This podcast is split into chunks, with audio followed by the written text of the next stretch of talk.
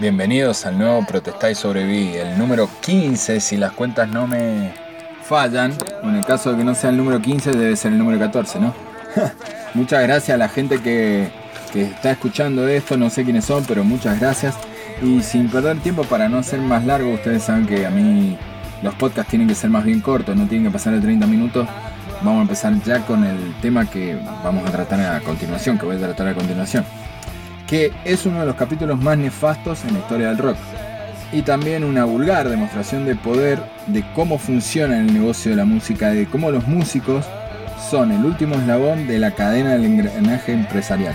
Y lo peor de todo es la imposibilidad de que todo el andamiaje cambie. Muchos, mucha gente está, estoy seguro que recordará a ya a esta altura la legendaria pelea de Metallica con Napster. Aunque la representación de Ulrich es lo que más quedó en claro más allá de una consideración, más allá de un manifiesto de la banda completa. Una contienda legal que fue publicitada más no poder por diversos medios, sobre todo en TV, que ahora con el diario del lunes podemos decir que los jodió más que los benefició. Pero claro, en esta cuestión era Metallica contra una empresa pirata que más allá de las verdades que puede haber esgrimido el enano danés, se estaba metiendo con sus derechos y propiedades como artista accediendo a sus contenidos sin su autorización. Hay otra pelea de otra banda contra una empresa que tuvo muchísimas, muchísimas menos difusión. Quizás porque a diferencia de Metallica, eh, no era una empresa contra una empresa pirata que era regenteada por un programador virgen en el, sótano de la casa. No, era un gigante como era Ticketmaster, ¿entienden? Muchos de esta altura ya saben que estoy hablando de la banda que estoy hablando, que es Pearl Jam. Para ponernos en situación, pasemos a explicar la situación. Pasemos a explicar lo que pasó. En el año 92, Pearl Jam venía a romper todo con Ten, el cual se vendía como un pan caliente y la incesante repetición de los videos de Jeremy y Even Flow en MTV habían influido en la cabeza de miles de pibes que salieron a comprar estas camisas a cuadro y se dieron cuenta que usar bolseos gastados no era tan malo. Pero ser esa sensación juvenil empezaba a incomodarlos a la gente de la banda. Por eso, quizás, para empezar a, mostrarse como jóvenes comprometidos, empezaron a actuar en pro de causas como por ejemplo el Rock the Boat, un movimiento del que también se encontraba en Madonna Aerosmith. Rock the Boat era un movimiento que eh, los artistas eh, impulsaban a los fans, sobre todo a los más jóvenes, a votar y a que se registren para votar, para que, porque a diferencia de acá en Argentina, en Estados Unidos, el voto no es obligatorio y te tenés que registrar para votar. ¿Qué pasó? Resulta que Pearl quería hacer un recital en Seattle para, eh, para agradecer a todo el apoyo que había tenido con sus, con de sus conciudadanos y en segunda instancia convencer a la mayor cantidad de, fans que convengamos era gente muy joven para que se registraran y, se, y votaran. ¿Qué pasó? Pearl Jam quería hacer un recital gratuito. Después de un montón de tires y aflojes con el ayuntamiento de Seattle lograron la autorización para hacer el recital. Pero ¿qué pasó? Solo era para 30.000 personas, porque aunque fuera, por lo que aunque fuera gratis deberían de tener tickets para medir la concurrencia ¿Y, qué pensaron? Que lo mejor, la mejor forma de mantener todo a flote era convencer a una, una forma bastante inocente de sumar a la, a la, empresa más grande de venta de tickets de Estados Unidos, lo cual es Ticketmaster. A futuro eso fue una muy mala decisión. Blood, per Jam.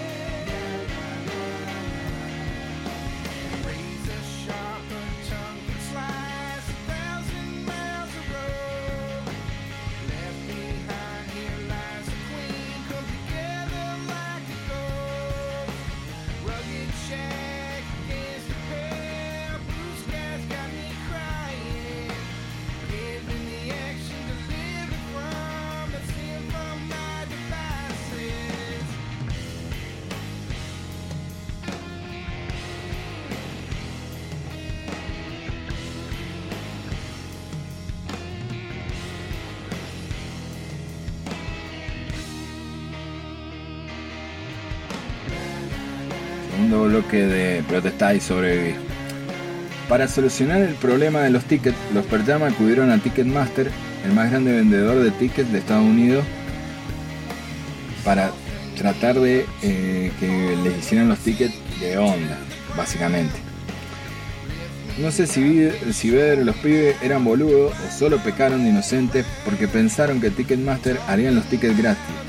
El tema es que Ticketmaster les pedía que el ticket tuviera el puto service charge de 1.50 dólares, a lo que Pearl se negaba enfáticamente, por lo que solo repartieron los tickets a través de programas de radio o a través del mítico, a esta altura mítico Ten Club de Pearl De esa manera lograron zafar de las garras de Ticketmaster por lo menos por un tiempo, pero no faltaría mucho hasta que volvieran a verse las caras con Ticketmaster.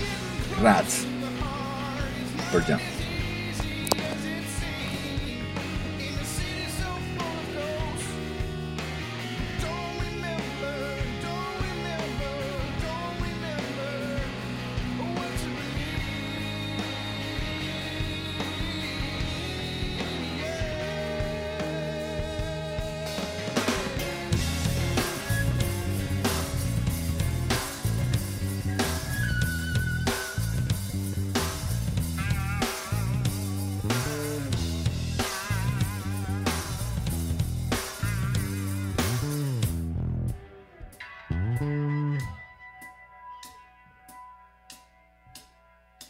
They don't even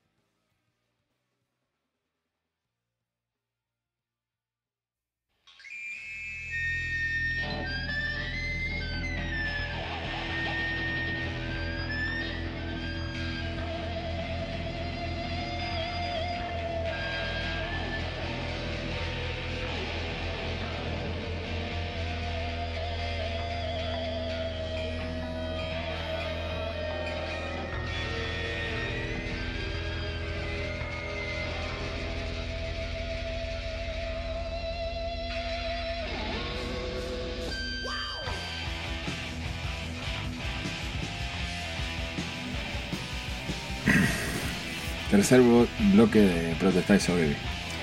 La base del problema que tenía Ticketmaster es que y con, con es que Perdam quería mantener el precio de la entrada en 18 dólares, permitiendo, perdón, después del problema ese que llegaron a tener en principio con el con el recital gratuito, los chicos de Pearl se dieron cuenta que ahora tenían que hacer la gira y que con quién tenían que tratar para, eh, para vender los tickets de la gira con Ticketmaster.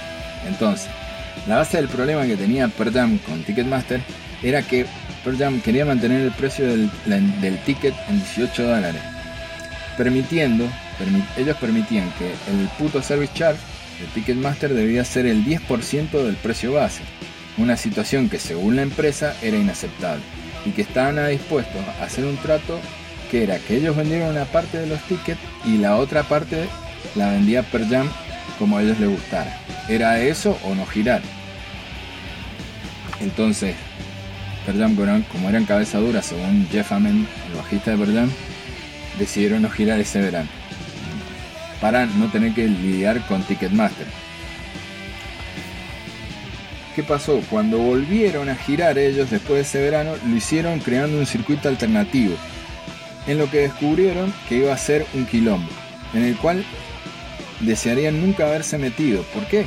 Porque ahora ellos tenían que hacer todo, ver los lugares que estaban fuera del servicio de Ticketmaster, que no vendieran servicio de Ticketmaster, conseguir una empresa alternativa a Ticketmaster con un volumen mucho más reducido de venta, eh, encargarse de la seguridad de los baños, y además conseguir, conseguir, ¿cómo se llama? Todo el tema de seguridad y eso. Según ver, según cuenta ver, en esa época era, él estaba podrido de recibir llamadas por teléfono arreglando el tema de los baños y el catering y el merchandising todo porque ellos lo tenían que hacer todo. Incluso además también tenían el problema que, ¿qué pasaba? Ticketmaster al concentrar el 90% de todos los lugares de evento que eran arenas o, lugares para hacer recitales, el 10% que quedaba fuera del ámbito de Ticketmaster estaban en lugares realejados y la gente no podía acceder fácilmente.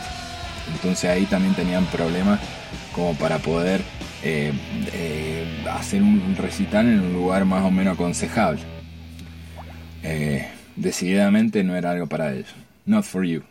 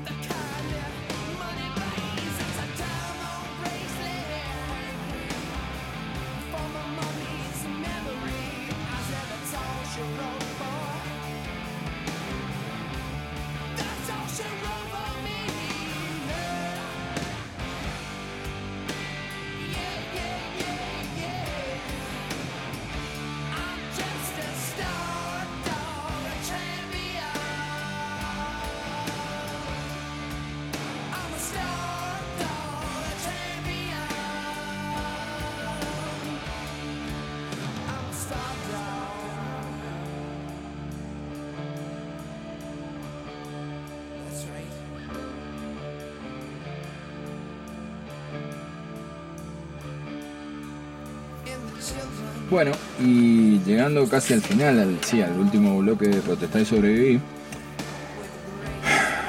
¿qué pasó? Las alegaciones, que eran, tenían mucha razón de los miembros de Pearl hicieron que los, los convocaran a declarar en el Consejo estadounidense. Inocentemente pensaron que al llegar al Congreso y visibilizar la protesta de monopolio por parte de Ticketmaster, muchas bandas que se tiraban de alternativa eh, los apoyarían en su cruzada, algo que no sucedió. Eh, en realidad, a medias tintas, la gente de R.E.M.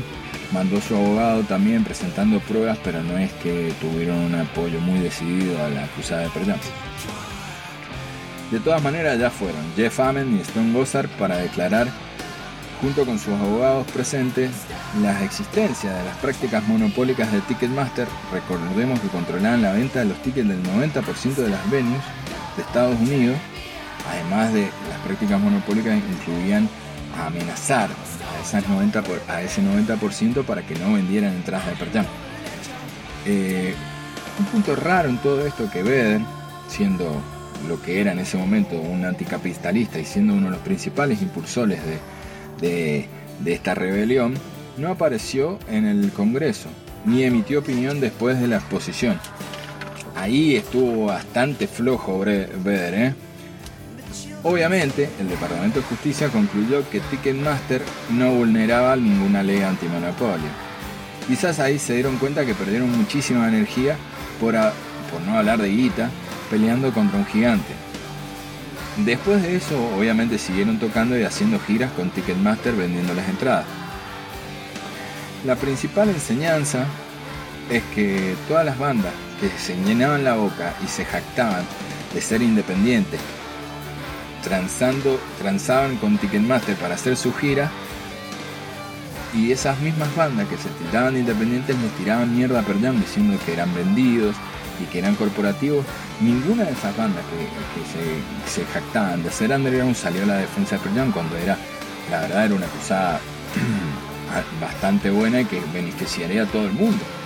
Pero ninguna de esas bandas salió a defenderlos, ni siquiera, ni siquiera apoyarlos para tratar de cambiar un sistema para beneficiar al músico. ¿Cierto? Pearl después cambió muchísimo. Pero parafraseando al Diego, la pelota no se mancha y en mi, humilde, opinión, Perjam hasta el 2000 tampoco manchó la pelota nunca. Nos vemos en el próximo Protestar Sobrevivir. Grievance,